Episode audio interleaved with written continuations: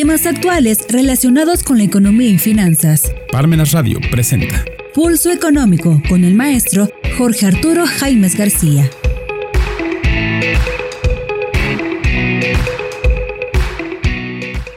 ¿Qué tal amigos? Este es su programa Pulso Económico en Parmenas Radio. Este es el segundo programa del año que inicia 2022, segundo programa en este martes 11 de enero.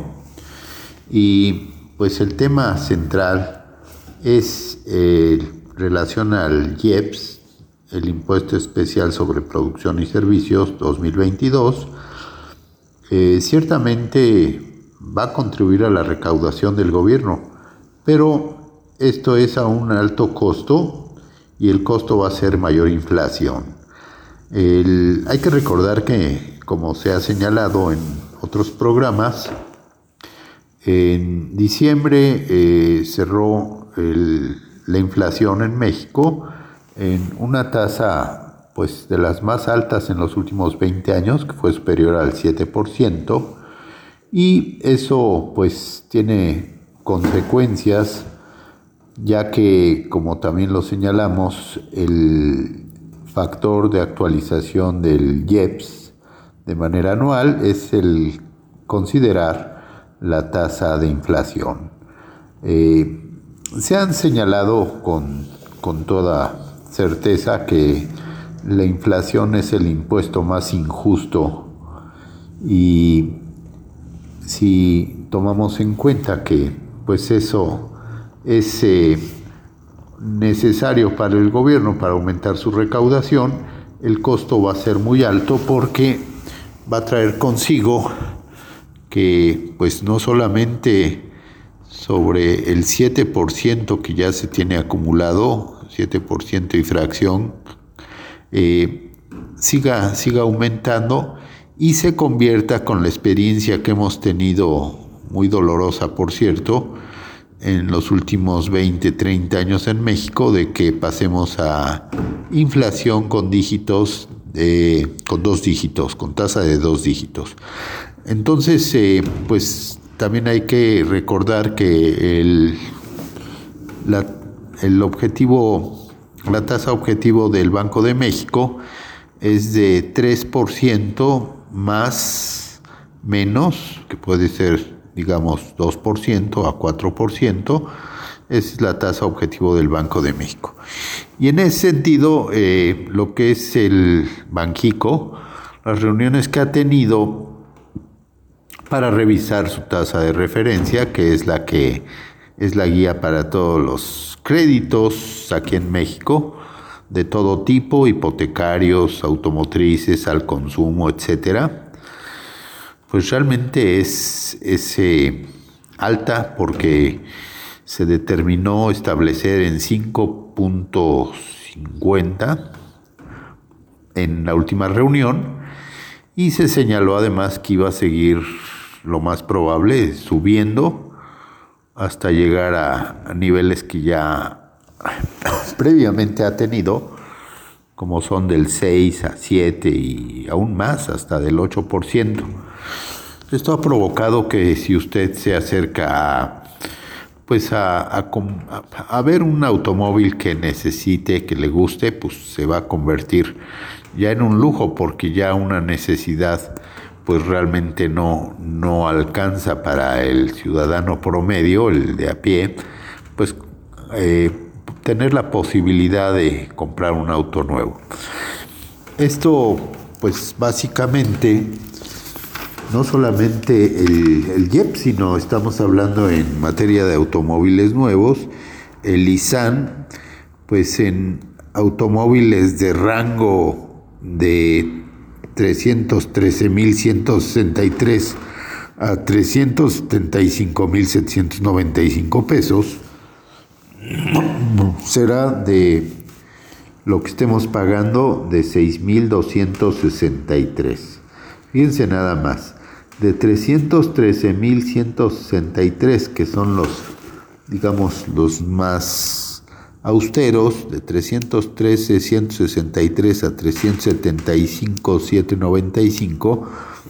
el, la tasa del ISAN es de 6.263 pesos para este año 2022, obviamente. Eh, si estamos hablando de un automóvil que quiera conseguir con mejores prestaciones, que ya sea del rango de 375, 795 a 428, 428, el impuesto que estaremos pagando de INSAN es de 9.394 pesos. Ahora bien, si consideramos la adquisición de un automóvil que sea de 438.428 pesos a los 563.693, pues estaremos pagando ya 14.739 pesos de ISAN. Ahora bien, si estamos hablando de automóviles que sean ya con pues más eh, características, eh, ya sea en los modelos que tienen, pues ya no se diga tope de gama, pero sí de los premium para arriba, a partir de los 563.693 para arriba, ya se le carga la cantidad de 34.447 pesos, que es una, una cantidad muy considerable, pues para la adquisición de un, vehículo nuevo. Eso desde luego pues tiene que ver, eh, pues tiene muchas implicaciones, porque estamos hablando del ISAN, aunque eh, estábamos hablando del IEPS, hacemos, hicimos este pequeño paréntesis para explicar el por qué, pues no solamente sea el aspecto de los chips o componentes electrónicos que no tengan eh, automóviles para ofertar las agencias, sino eh, pues también el aspecto que estamos comentando graba mucho sobre el aspecto de la demanda. Esto ha traído muchas consecuencias y una de ellas es la reactivación de un mercado de automóviles seminuevos en los cuales eh, realmente la gente busca un automóvil que pues esté en las mejores condiciones al mejor precio sin eh, pues estar pagando lo que hemos comentado en la adquisición de un automóvil nuevo. Eh, con este paréntesis que hacemos antes de proseguir con el comentario del IEPS para este año, el valor de la UMA, que es la unidad de medida y actualización, también para este año, es eh, pues básicamente de diaria de 96.26 lo que representa que mensualmente son eh, la cantidad de 2.925.09 y anualmente eh, representa la UMA el equivalente a 35.101 pesos 08 centavos. Entonces, eh, pues en este panorama tan incierto, en el cual sigue avanzando el coronavirus con esta nueva modalidad. Eh, también eh, hay que decir que en Estados Unidos se ha disparado impresionantemente este, esta pandemia en esta nueva modalidad. Se han eh, autorizado las píldoras contra el COVID-19, el Molpiravir de Merck, del laboratorio Merck, y el Paxo Paxlovid de los laboratorios Pfizer. Entonces, en ese escenario, lo más probable es que siguiendo esa tendencia eh, y ante pues lo que es el, la limitación que conlleva el aspecto logístico y de disponibilidad de vacunas en México, eh, lo más probable es que muy pronto México tenga que estar considerando eh, la compra de estas dos nuevas píldoras que han sido aprobadas para su comercialización en Estados Unidos. Ahora bien, retomando el tema del IEPS, los comerciantes han experimentado y están viendo un alza de precios en alimentos y mercancías que se agudizó en, en diciembre, el pasado mes, con el motivo de pues, las fiestas de fin de año. Y así el sector comercio del país informa que habrá incrementos en los precios de mercancías y alimentos ante el ajuste del IEPS, el cual se irá registrando en los próximos días. De esta manera, los comerciantes eh, organizados en su sector eh, han comentado que habrá incrementos en los precios de mercancías y alimentos ante el ajuste del impuesto especial a productos y servicios IEPS, el cual eh, señalamos que en los próximos días se irá eh, registrando. Si se prevé ese incremento en todas estas mercancías eh, y la gasolina pues es la que eh, al moverse todo en, en, medios pues en ese energético que es la gasolina es lo que impacta de manera directa a todos los pues todos los precios. Y esto va a conllevar a que haya más carestía, o sea, que los productos estén más caros y eh, pues básicamente haya eh, pues disponibilidad de mercancías, pero eh, realmente estas se estanquen, no tengan el movimiento que tenían. Entonces ya estaremos en un escenario de estanflación que es una combinación de estancamiento con inflación. Y aquí la reflexión es que estamos hablando de políticas macroeconómicas, que es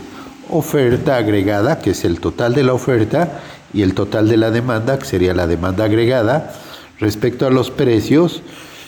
en los cuales eh, las políticas de los dos grandes eh, motores del que las decisiones políticas macroeconómicas son responsabilidad de Banjico en lo que corresponde a lo que es la política monetaria y cambiaria, el valor del peso, y también en, en, armonía, que tendrían que ir de la mano las decisiones con la Secretaría de Hacienda y Crédito Público. Pero al parecer, pues básicamente eso no, no, no está sucediendo, porque por un lado va eh, las políticas preventivas y correctivas de, de Banjico, como las que ha tomado, pero que pues no van a tener el efecto que espera Banjico con eh, la determinación de Hacienda de seguir aumentando este, pues esos, estos conceptos que estamos eh, señalando en esta ocasión y que pues obviamente tienen un impacto inflacionario como se habrá de ver en los próximos días.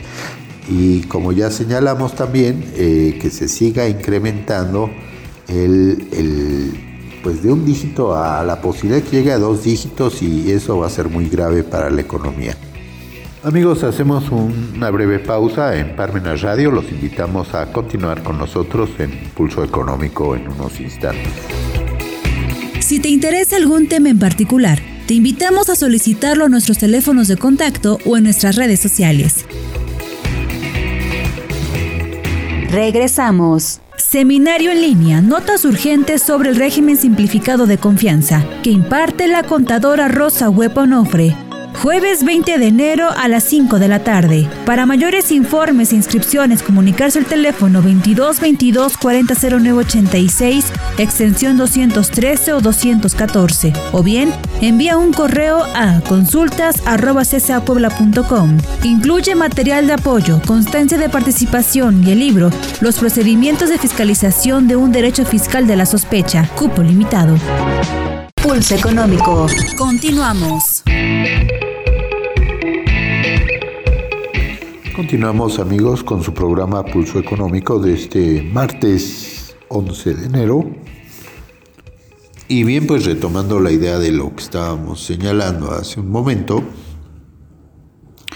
el salario mínimo que se encontraba en niveles de 141.70, eh, con el incremento del 9%, que son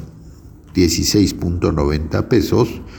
eh, alcanza a los o alcanzó para este año los 172.87 pesos. Y esto pues básicamente promedia la cantidad de, mensual de 5.186 pesos, que como salario mínimo pues es una cantidad que con la carestía que se ha venido dando es insuficiente totalmente. Esto hablando de los salarios mínimos generales. Entonces, eh, hay que tomar en cuenta que la inflación que se dio al cierre de 2021 fue de 7.36% y esa tendencia se va a mantener al alza en los próximos meses. Y de esta manera, eh, contrasta la inflación de Estados Unidos, que es de 6.2% anual, y la nuestra de 7.36%, que como ya señalamos es el nivel más alto en 30 años y se espera que eh, pues alcance eh, en este año 3.8% por encima de su promedio histórico. Eh, México para 2022 sea de 4.5% y la tasa de referencia, de acuerdo a las previsiones, se fije en 6.25% por parte de Banjico y el crecimiento también estimado sea de 2.7%. El valor del dólar en 20.85 por 20.85 pesos al cierre de 2021 y 21.70 para eh, el cierre de, de este 2022. Esas son previsiones y el 16 de diciembre pasado Banjico subió 50 puntos base eh, la tasa de referencia a llegar a 5.50. Y retomando la idea de el comentario de que los comerciantes organizados prevén el alza de precios, eh, pues esto impacta los precios de, los productores, pero también este, al aumentar su, costo de producción es obvio que los costos de distribución eh, ya al llegar al, consumidor final pues también tengan, tengan un aumento porque esto se traslada. Y así hemos visto cómo han venido aumentando eh, los los costos, por ejemplo, de los restaurantes, eh, ya este, todos han movido sus precios y realmente pues es un panorama muy, muy complicado para este año el que, el que estamos observando. Ahora bien, de acuerdo a los datos de la Comisión Nacional Bancaria de Valores, eh, pues básicamente con el panorama sanitario del COVID cerraron en México eh, el año pasado 17 mil sucursales en, los últimos dos años, entre octubre de 2019 y octubre de 2021. Es una, una cantidad alta, 17 mil sucursales cerradas, son este, pues, locales que se desocupan, eh, gente que se despide y eh, pues esto en el periodo de referencia que estamos señalando de octubre de 2019 a octubre de 2021. Eh, Banco Azteca, por ejemplo, es el que más tiene el mayor número de sucursales, con 1953. Estos números representan una reducción de 7.9% y es la baja más pronunciada desde que se tiene registro y eh, ubica la infraestructura física eh, bancaria en los mismos niveles de 2010. En el lapso referido se dio el inicio y el peor momento de la crisis económica y sanitaria por COVID-19 en la cual las instituciones de crédito se vieron obligadas a cerrar en algunas partes del país y darle mayor auge a sus estrategias digitales para llevar a cabo sus servicios financieros a más clientes. En la Ciudad de México, por ejemplo, es donde se concentra el mayor número de sucursales. Eh, ahí en, en la capital se ubican 1.828 sucursales de bancos. Y bueno, pues haciendo el comentario también con la banca, la visión de los banqueros es que este año eh, lo que estamos platicando de la inflación se visualiza eh, incremento y el crecimiento del crédito y mayor inclusión en la agenda de este año. Eh, la Banca de México cerró el año pasado, el año 2021, con buenos indicadores financieros y con un retorno al crecimiento de su utilidad, aunque todavía con caída en la colocación del crédito. Este último punto es justamente uno de los que se, estará en la agenda del sector para 2022, pero también de manera muy importante el comportamiento de la inflación y cómo impactará esto al crédito. Asimismo, pues otros temas como seguir con una mayor inclusión financiera, lo mismo que la equidad de género. Eh, la agenda de los banqueros es continuar con los esfuerzos de seguir eh, profundizando en términos de crédito y todavía tienen una buena oportunidad, ellos lo ven así, en términos de profundización del crédito. Eh, hay, que, hay que decir que afortunadamente la gente ha sido cautelosa de no endeudarse y pues eso también, el negocio de los bancos es que les, les debamos dinero. En este caso, pues el crédito al consumo ha, caído. Eh, hay que recordar que las pasadas semanas que dio el buen fin, pues sí fue importante, pero no fue este, lo que se esperaba de consumo eh, y de crédito, pues de endeudamiento para los consumidores ante el panorama pues que se está presentando. Atentos a la inflación, eh, el presidente de los banqueros eh, ha destacado que el tema central que está en su agenda durante este año es estar atentos a la evolución de la inflación y eh, pues eso coincide con pues la visión que tienen, que si la inflación sigue creciendo y las tasas de interés van a seguir aumentando, los créditos se van a seguir encareciendo. Eh,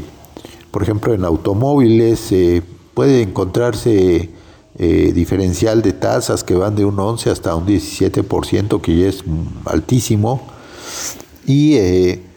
pues es una competencia y el, aumento de tasas que se presenta en el sistema financiero que siendo altamente competitivo, pues la competencia impide que el aumento de tasas se traslade uno a uno al precio que se ofrece al, público, ¿no? En este caso, por ejemplo, las tasas de interés de los créditos hipotecarios, eh, los señalan que las mantienen por debajo del doble dígito en promedio, pero pues realmente esto es variable. Eh, la inflación en Estados Unidos ha impactado, de acuerdo a la visión de Banjico, también los precios en nuestro país, ya que eh, han considerado que ante la profunda integración económica que se tiene con el país vecino del norte, la tasa de inflación de Estados Unidos ha contribuido al repunte de la inflación en México. Eh, se espera que todavía para este año este, se mantengan altos los niveles de inflación, lo cual eh, pues señaló uno de los integrantes de la Junta de Gobierno que es inflación importada. Eh, el pasado mes de noviembre la tasa de inflación de Estados Unidos está, está ubicando en 6.8%, que es la más alta que se tiene en registro desde hace casi 40 años. En México, el Índice Nacional de Precios al Consumidor, el INPC, se ubicó en 7.37, que también es su nivel más alto desde inicios de 2001. Y en la última reunión que tuvo el gobernador del Banco de México, Alejandro Díaz de León, la mayoría de los integrantes eh, indicó que el balance de riesgos respecto a la trayectoria de la inflación se ha vuelto a deteriorar y se mantiene al alza Así los riesgos de alza para la inflación, la mayoría de la Junta de Gobierno de Banjico destaca las presiones inflacionarias externas, presiones de costos, depreciación cambiaria y aumento del precio de los energéticos. Pues amigos, hasta aquí con nuestro programa de Pulso Económico de este martes 11 de enero. Les agradecemos como siempre su atención y los esperamos hasta muy pronto en esta plataforma cultural Parmenas Radio, La Voz del Sur. Parmenas Radio presentó Pulso Económico